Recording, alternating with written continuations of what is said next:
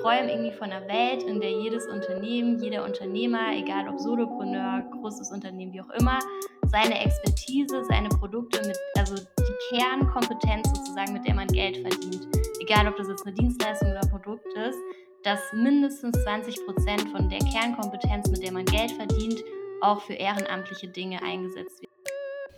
Hello, hello und happy welcome zum Personal Branding Podcast. Ich bin Anna, freue mich, dass du heute wieder dabei bist zu dieser Special-Folge. Erstmal kleines Shoutout vorab. Es hat sich nichts geändert. Wir bleiben bei montags und eine Sache hat sich aber verändert, nämlich die Frequenz. Ich habe ja bisher immer alle zwei Wochen eine Folge hochgeladen. Es wird sich zukünftig ändern. Wir werden das jetzt wirklich wöchentlich tun. Also wöchentlich erwartet euch hier Content. Und genau, diese Folge heute ist special, weil es ist quasi der zweite Teil von einem Interview, das ich gegeben habe bei einem anderen Podcast, Marmor und Meisel heißt der. Was machen die? Wer, wer sind diese Menschen, die mich da interviewt haben? Und zwar ähm, Marmor und Meisel, es sind drei Boys, ähm, die sich zur Aufgabe gemacht haben, richtig gute, wertvolle, High-Quality Coaches mit Coaches zusammenzubringen, weil da haben wir nämlich eine Sache gemeinsam, so sind wir auch ähm, ja, zueinander gestoßen, kann man sagen. Wir kennen uns nämlich durchs Internet. Ähm, weil die Boys haben auch ähnlich wie ich, ich habe ja mehrere Visionen, dazu mache ich auch bald, glaube ich, mal eine Folge zu meinen Visionen und Idealen hinter meinem Unternehmen.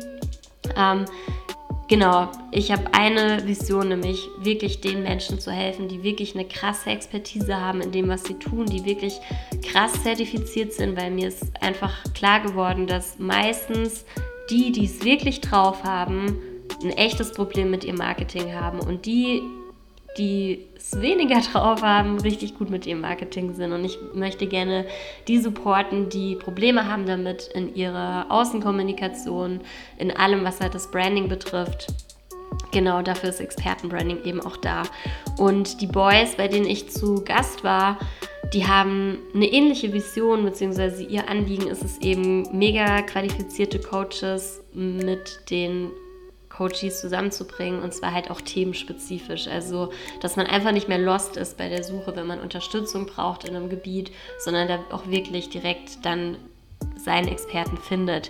Und genau diese Boys, also die Plattform heißt FurtherMe, furtherme.de und ähm, genau die Boys haben halt eben auch einen anderen Podcast, der heißt Mama und Meisel und da war ich zu Gast und du hörst jetzt bei mir hier den zweiten Teil unseres Interviews.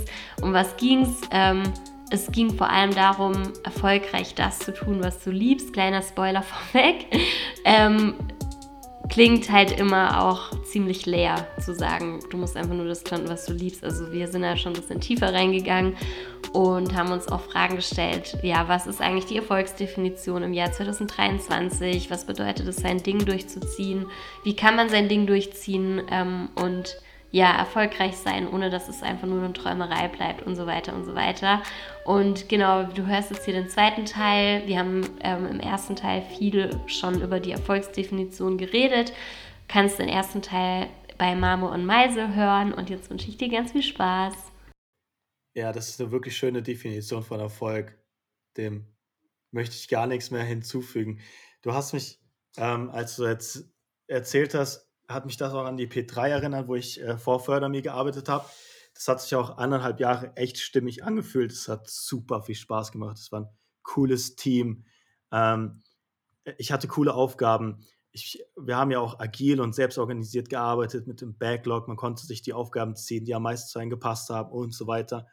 Aber im Hintergrund ist Fördermi halt immer mehr angewachsen. Und irgendwann hat dann so mein Inneres zu mir gesagt, ähm, dass jetzt dass das jetzt mehr Konzentration braucht und mehr Commitment, weil ich habe so beides parallel vorangetrieben. Und irgendwann hat dann mein Körper mir gesagt, erstmal meine Seele, aber da habe ich nicht drauf gehört. Und dann hat irgendwann mein Körper mir gesagt, ey, du musst dich von einer der beiden Sachen trennen, du musst dich jetzt entscheiden. Und es ging so weit, dass halt, ich glaube, das habe ich dir im letzten Gespräch schon erzählt, Anna, das eine Auge angeschwollen ist, also richtig zugeschwollen ist von heute auf morgen dann war das wieder okay, weil ich mir Zeit genommen habe für mich. Ich war im Freibad, ich habe coole, ein cooles, coole Me-Time gehabt. Und dann ähm, habe ich mich halt wieder beiden Dingen gleichzeitig gewidmet und dann ist das andere Auge angeschwollen. Und für mich, sobald ich in den Spiegel geguckt habe, habe ich einfach gesehen, okay, ich bin irgendwie in einer Disharmonie. Irgendwie, mhm. ne, ja. auch diese, diese fehlende Symmetrie allein schon im Gesicht, ja. die drückt das ja irgendwo mhm. im Leben aus. Und habe dann gemerkt, dem Mann ja, habe dann gemerkt, okay, ich muss mich entscheiden. Und dann habe ich mich erstmal für äh, P3 entschieden und zu meinem Team bei Fördermi gesagt, ich kann das nicht weitermachen, will ich nicht, dies und jenes. Aber dann gespürt, dass ich so, im Alltag irgendwie energielos war. Ich habe mich einfach energielos gefühlt mit der Entscheidung und dann habe ich halt aber auch gemerkt, okay, es ist die P3, für die mein, äh, es ist Fördermi, für, für das mein Herz schlägt. und habe mich dann dazu entschieden. Also, ja, das, da musste ich einfach nur dran denken, als du das erzählt hast, was jetzt Erfolg für einen bedeutet. Und ich finde es sehr schön, wie du das auch mit einzelnen Kategorien und Stats für dich definiert hast. Also du hast dir ja wirklich so eine Erfolgsformel gebaut mhm, und also dem bewusst hingegeben. Voll, also das war einer der Gründe. Also viele gehen ja erst in die Selbstständigkeit und überlegen dann auf dem Weg, was es für sie bedeutet. Bei mir kam das so ein bisschen als erstes, weil ja, weil ich dachte, das ist ja die Basis für alles, wie ich mein Business ausrichte, wie ich, wie ich mich aufziehe äh, sozusagen, auch als Personal Brand und so. Das ist ja so die, die Base einfach. Ähm, ja, und irgendwie das mit dem, dass es sich stimmig anfühlen darf, da bin ich aber auch jetzt im Laufe der Zeit erst drauf gekommen. Es ist mir auch irgendwann wie Schuppen von den Augen gefallen. So, ey, eigentlich ist es so simpel, fühlt sich stimmig an und, und in Harmonie mit mir oder halt eben nicht. Und ähm, das Coole ist halt bei der Selbstständigkeit, dass, dass man das halt sehr, sehr stark in der Hand hat. So. Und ähm, das feiere ich auch, weil ich glaube, in einem Angestelltenverhältnis ist es ein bisschen schwieriger, immer nur Dinge zu tun, die sich für einen stimmig anfühlen, weil da musst du dich manchmal auch durchboxen und durchquälen. Klar, und dann ist da auch wieder das Ding, du kannst es aber trotzdem auf eine Art in dir bestimmen, wie du jetzt, also bist du jetzt so vor einem Meeting, auf das du eigentlich gar keinen Bock hast und wo du weißt, was da mit Leuten zu tun, die dich irgendwie runterziehen, energetisch oder so. Wie gehst du das an? Das ist ja dann auch wieder deine persönliche Entscheidung. Und so kann sich dann auch wieder ein bisschen stimmiger anfühlen. Aber natürlich ist es cooler, wenn es so, ne, wenn es alles so mitflowt. Ja, und ich glaube auch, dass für manche Menschen sich ein Angestelltes, ein Angestelltenverhältnis einfach auch besser anfühlt, weil das Klar. besser zu ihrer Persönlichkeit passt. Ja. Weil auch dieses, das tun, was man liebt, du hast es schon erwähnt, das hört sich manchmal, das ist schon stark verromantisiert. Mhm. Äh, man kann nicht immer tun, was man liebt in dem Sinne. Ja, ähm, selbst hier bei Förderme, du kennst es auch, hast das Beispiel gebracht mit den Rechnungen schreiben etc. Es gibt immer Aufgaben, die man nicht mag, mh, hm, aber zu tun, warum man es liebt. Wisst ihr, was ich meine? Also dieses Warum in den, in den Vordergrund zu stellen, das ist vielleicht tatsächlich, also das ist für mich das Bedeutsame, dass man ähm, an einer Vision arbeitet. Und ich erinnere mich, du wolltest noch über deine Vision reden, hä? wollte ich das? Wollte ich dir so gut vorstellen? Weiß ich nicht, du meintest, vielleicht kommen wir später noch dazu.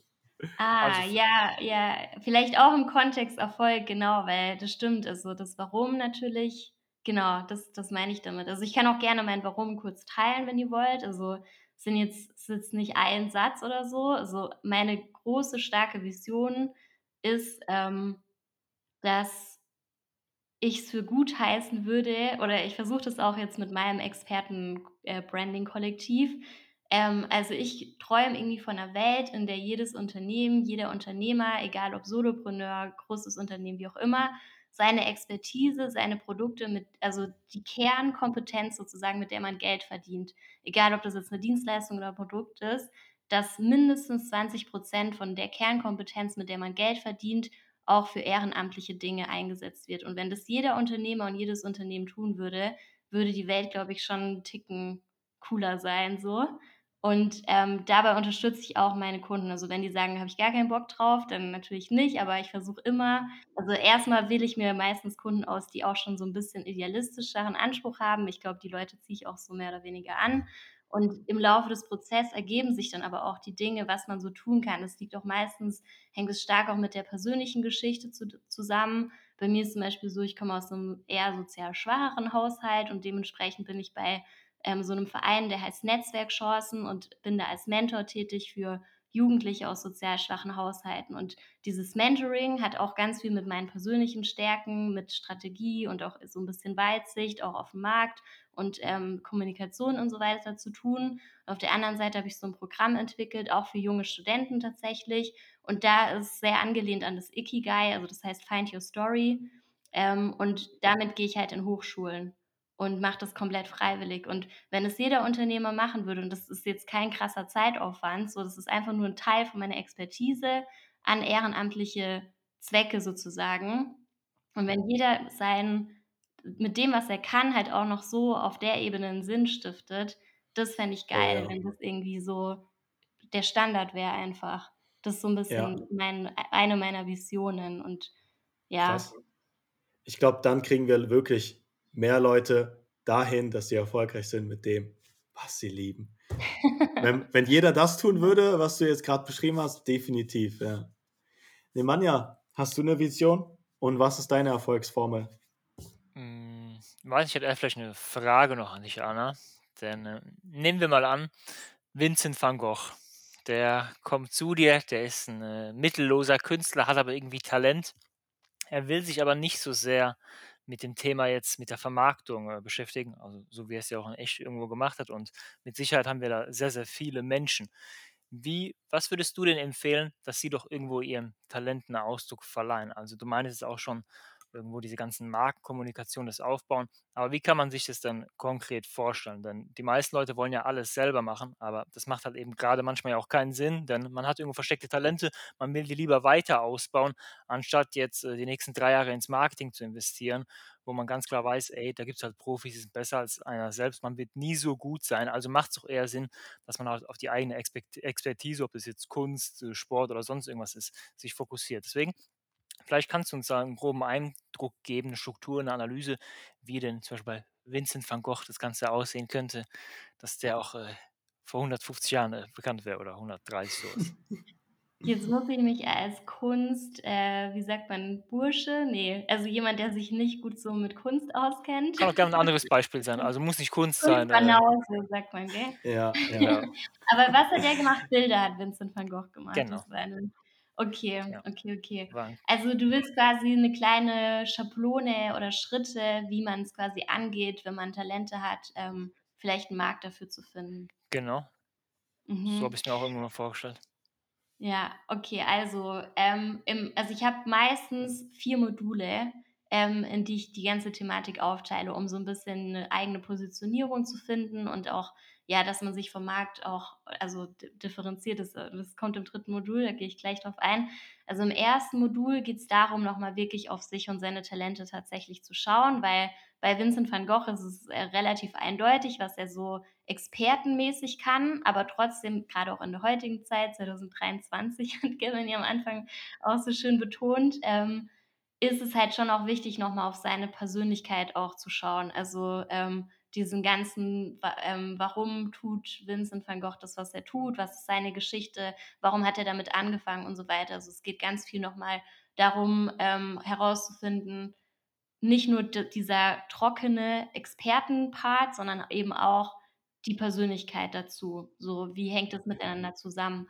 Und dann im zweiten Teil geht's super, super viel um die Zielgruppe, weil das ist eigentlich so das Allerwichtigste, um halt dann auch diesen Mehrwert so für wen kann Vincent van Gogh, ähm, den Mehrwert liefern? Will und im ersten Teil hat man dann vielleicht rausgefunden: „Okay, eigentlich interessiert mich gar nicht so sehr, dass ich jetzt voll krass reich werde, sondern ich will mich eigentlich weiter selbst verwirklichen mit meinen Bildern, aber ich muss ein bisschen Geld verdienen, so wie mache ich das? Also, das passiert auch im ersten Part, dass man halt noch mal diese individuellen Ziele und Vorstellungen herauskristallisiert, weil nicht jeder will sein Business skalieren, nicht jeder will irgendwie die Ortsunabhängigkeit, jeder hat ganz unterschiedliche Motive. Genau, und bei Vincent wäre das jetzt vielleicht: „Oh, ich will mich weiterhin verwirklichen mit meinen mit meiner Kunst, will aber auch 'n bisschen Geld verdienen.“ Dann würde ich sagen: „Okay, mach 60% von deiner Zeit weiter deine Kunst, so wie du's grade machst, wenn's dir bockt. Und die anderen 40% schauen wir jetzt mal, welche Zielgrupp w welchen Menschen du helfen kannst mit deiner Kunst. Was kannst du noch machen? Kannst du vielleicht, ähm, irgendwie lehren? Kannst du kannst du anderen beibringen, wie die, ähm, zeichnen oder wie die, äh, Bilder hauen oder weiß ich nicht und warum brau braucht man diesen Skill? Warum brauchen andere diesen Skill? Also, das sind solch, mit solchen Fragen würde ich reingehen, aber da kann ich jetzt natürlich keine Lösungen oder so finden. Aber es geht ganz darum zu schauen, wie kannst du mit deinen Skills und auch mit deiner Persönlichkeit natürlich Menschen helfen und wer ist da die geeignete Zielgruppe für. Das heißt, man beleuchtet verschiedene Zielgruppen. Es sind dann immer so Cluster, die man bildet und dann schaut man sich alle Cluster ganz genau im Detail an und dann muss man sich halt entscheiden. Es geht auch viel um Commitment bei der Branding- und Positionierungsarbeit natürlich. Man entscheidet sich dann im Laufe des Prozesses für eine Hauptzielgruppe, wo man weiß, okay, die brauchen mich, meine Expertise, meine Persönlichkeit am dringendsten oder am ehesten. Ähm, viele, also es gibt noch andere Faktoren, warum man sich für eine Zielgruppe entscheidet. Wenn das Ziel zum Beispiel ist, ich will 10k im Monat verdienen, dann ist es vielleicht auch der Grund, okay, diese Zielgruppe hat sehr viel finanzielle Mittel und so. Das darf man ja auch nicht außer Acht lassen. Genau, und wenn das Zielgruppen-Commitment stattgefunden hat, dann klärt sich auch so ein bisschen das Themengebiet, in das man reingeht. Also weil Kunst oder ähm, Gestaltung ist ja ein Überthema, aber es, da gibt es ja noch viele Unterthemen, die man bedienen kann und bespielen kann. Und dann, ähm, wenn, wenn sich das so langsam rauskristallisiert, schaut man, wer ist da noch so draußen, wer ist noch so auf dem Markt, wer bietet was Ähnliches an, gibt es dafür überhaupt einen Markt? Ähm, genau, und schaut halt, wie andere das machen, wie machen andere das kommunikativ, was bieten die an? Und schaut halt genau, was es da so gibt, um zu gucken, wo man sich dann da rein differenziert, also dass man halt wirklich auch einzigartig auftreten kann. Und da fließt natürlich alles aus Modul 1 auch mit ein. Genau, und im vierten Part wird es quasi gefeintuned und man bekommt eine Kommunikationsstrategie an die Hand, eine Positionierungsstrategie an die Hand, wo das halt alles fein säuberlich festgehalten wird, so mit beispielsweise drei Key Messages, die man halt quasi vertritt nach außen, ähm, aber auch seinem One-Liner und solchen Sachen. Also das halt, und natürlich eine Angebotsstrategie. Gibt es da halt ein kleines Angebot, mit dem man einsteigt, wo man halt schon die, den Leuten so ähm, zeigen kann, wer man ist. Ähm, und genau, wie baut man das dann weiter auf? Also genau, jetzt bin ich hoffentlich Krass. nicht so sehr ins Detail gegangen. Nee, krass. Aber diese vier Ich glaube, mit, Schritte. ich glaub, mit diesem Fahrplan wäre Vincent van Gogh damals schon äh, Millionär gewesen. Vor allem, man versteht jetzt auch, warum er mittellos gewesen ist, weil er das ja, genau ja, nicht hatte. genau. ja, das ist halt auch oft bei, also wo du das jetzt gerade beschrieben hast, da steckt ja mega viel Expertise und auch Arbeit dahinter, so einen Prozess fein säuberlich aufzu, aufzugliedern und durchzumachen. Ey, ich verstehe es, warum viele Coaches einfach keine Sichtbarkeit im Netz haben. Das ist wirklich auch, was du da gerade beschrieben hast, das ist halt, die wenigsten haben Zeit dafür und die Expertise. Sie sind halt Coaches, sie wollen coachen, sie wollen sich ja Coaching-Tätigkeit hingeben, sie wollen den Menschen weiterhelfen. Das sind meistens alles auch sehr hilfsbereite Personen und die haben gar nicht so das Gespür für diese, diese starke Selbstdarstellung. Aber anders wiederum, die Coaches, die falschen Coaches, die so ein gutes Selbstverständnis haben für Selbstdarstellung und Marketing und so, die sind dann wiederum die lautesten und die kriegen dann wiederum viele Kunden, können aber eigentlich schlecht Ja, coachen. das ist Und ja auch ähm, ein Problem, ja. genau. Ja, das Und ist kleiner, auch äh, ein Mini, Mini-Part meines Warums, äh, eben den, den Guten sozusagen, äh, die Guten zu unterstützen dabei, weil das ist oft bei Unternehmen so, das ist, das ist bei vielen Dingen so, dass die Leute, also gerade halt in der Welt, in der wir leben, die Leute, die sich gut darstellen können und gut im Marketing sind, die haben es total. halt natürlich leicht, egal was dann dahinter steckt. Und dabei will ich halt helfen, den Leuten, die Ja. da wenig Plan von haben, halt den Plan zu geben. Top. Da haben wir eine Gemeinsamkeit, weil äh, genau dasselbe tun wir bei FörderMe auch. Wir wollen, dass sich die guten Coaches mehr auf das Coaching konzentrieren können und gleichzeitig trotzdem die Sichtbarkeit bekommen, die sie verdient haben, mit beispielsweise diesem Profil und auch dieser Positionierung, die sie ja bei, dem, bei der Profilgestaltung schon eingehen müssen. Ich weiß nicht, ob du dir das schon mal angeschaut hast. Bei uns auf dem Profil ist es beispielsweise so, dass Coaches sich halt nur drei Kernthemen raussuchen können. Also man kann nicht alles coachen und auch wenn jetzt ein Coach sagt, ja gut, einer meiner Kernthemen ist Persönlichkeitsentwicklung, ja dann, sorry, müssen wir dann nochmal ins Gespräch gehen, weil Persönlichkeitsentwicklung ist halt sehr groß gefasst. Und so gucken wir dann halt, dass halt bei diesen Keywords, die der Coach angibt, wirklich sehr, sehr feine Fragen, also sehr, sehr feine Themen, sehr, sehr spezifische Themen angegeben werden. Dass man einfach eine Ahnung hat, wofür ist er jetzt wirklich da und welche Fragestellung Mega, Ja, ja. macht Finde ich er. richtig wichtig, ehrlich gesagt. Das hatten wir auch schon persönlich bes besprochen. Ähm, so sind wir auch ins Gespräch gekommen, ähm, weil ich das einfach nur unterstützen kann, was ihr da tut. Also, ich finde das ultra wichtig und da ist 'n richtig krasser Need auch da. Also, ich, ähm, ja, kann das auf jeden Fall supporten, was ihr macht. Sehr Aber auch schön. die Markenagentur, also diese Sichtbarkeit erhöhen, dass man sich selbst auf seine auf seine Skills fokussieren kann. Man merkt ja schon, du hast ja schon Anna sehr schön erklärt, man braucht sehr viel Wertarbeit und Reflexionsarbeit, Mhm. um irgendwo auch zu dem Punkt zu kommen. Und das ist Voll, halt ja. Anna ist selbst schon wirklich 'ne Coachin. Ja, Ja, genau. also im 1. Modul ist es auch 'n bisschen Coaching tatsächlich. Also, ich versuche auch den Leuten nicht irgendwie 'ne Schablone an die Hand zu geben oder irgendwas aufzudrücken, wie jetzt vielleicht andere, die rein also, bei mir ist es ja so 'ne Mischung aus, ich gucke auf den Markt natürlich, ich gucke auf die Zielgruppe, also, ich gucke im Außen, weil das natürlich wichtig ist für Branding, aber genauso gucke ich auch im Innen und das ist halt 'n bisschen die Besonderheit, würde ich sagen, ähm, weil das, was ich in Agenturen gesehen habe oder bei anderen Marketingmenschen, das ist halt schon oft ich gucke nur im Außen und das ist auch oft das, was ich sehr fatal finde, ähm, genau, weil man dann natürlich auch denkt: „Okay, Marketing oder Branding bedeutet, ich brauche jetzt 'n Instagram-Kanal, ich muss jetzt direkt nach außen gehen“ und und all diese Dinge, die man in der Oberfläche sieht, aber eigentlich musst du halt da in der Tiefe anfangen und dann ergeben sich die anderen Sachen ganz automatisch. Dann brauchst du vielleicht gar keinen Instagram-Kanal, weil du merkst in der Okay. Positionierung, mir reicht LinkedIn, meine Zielgruppe ist nur auf LinkedIn unterwegs, deswegen bin ich dort. Also und fokussiere mich komplett darauf oder ich gehe jetzt nur auf YouTube, weil die Leute eher mein meine mein Thema bei YouTube, äh, eingeben und so. Also, so die Sachen ergeben sich durch so 'ne Fundamentarbeit automatisch. Das heißt, man muss sich darüber eigentlich gar keinen Kopf mehr zerbrechen, wenn man mal einmal diese Grundarbeit gemacht hat. Was ich interessant finde, kann ich mich auch als introvertierte Person erfolgreich im Netz vermarkten? Weil, ähm, Instagram beispielsweise, LinkedIn, das ist oder generell Social Media ist ja alles immer so ist ja 'ne sehr extrovertierte Welt. Man muss in die Kamera sprechen können, ähm, seine Gedanken mitteilen können und Introvertierte tun sich da ja nicht unbedingt schwerer, aber vielleicht wollen sie's gar nicht. Vielleicht ist das gar nicht so ihr Ding. Sie wollen vieles für sich behalten.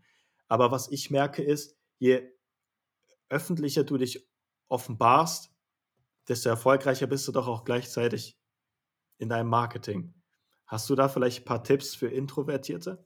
Ja, sehr schöne Frage. Also ja, also, ich glaube, dieser Gedanke, ähm, je introvertierter man oder je extrovertierter, desto besser ist mein Marketing, der der kann schnell entstehen in der heutigen Zeit.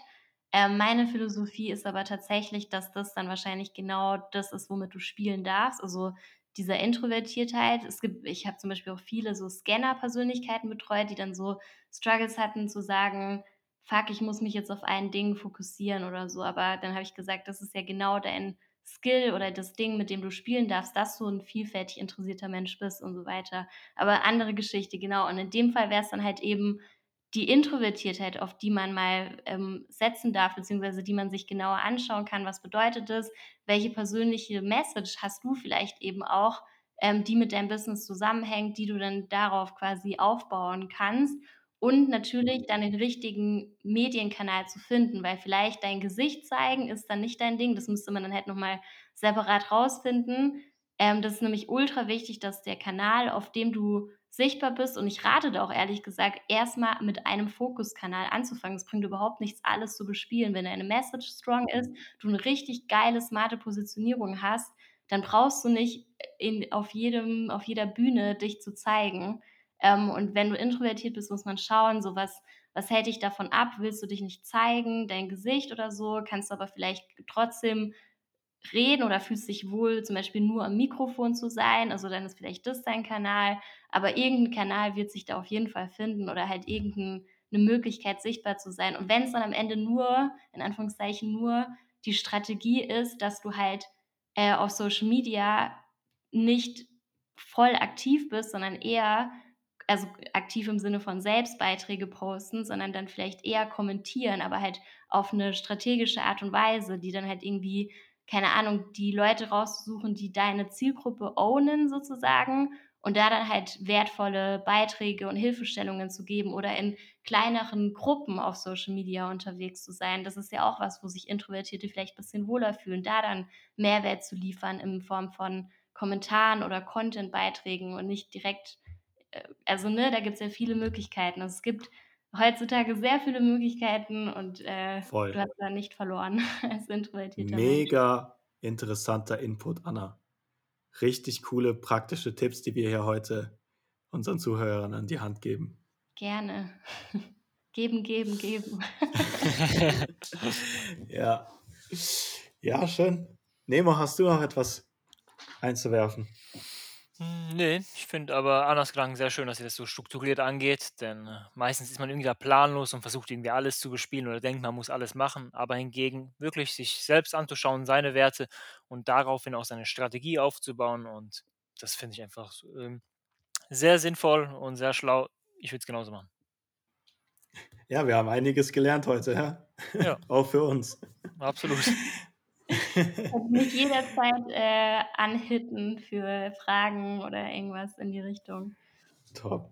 Danke für das Angebot. Cool. Dann würde ich sagen, Anna, Nemanja, war das ein sehr schönes Gespräch. Es hat mich sehr gefreut und gerne wieder. Gerne. Auch mit dir gerne. Bis dahin. Danke. Sehr gerne. Bis dann. Danke, danke, danke fürs Zuhören. In der nächsten Folge erwartet dich auch nochmal ein Interview mit einem wundervollen Gast und es ging da vor allem um das Thema, wie man als Scanner-Persönlichkeit sich richtig positioniert. Und teile den Podcast gerne, wenn es dich inspiriert hat. Lass gerne Bewertung da oder folg einfach dem Podcast und ja, ich wünsche dir einen wunderschönen Tag.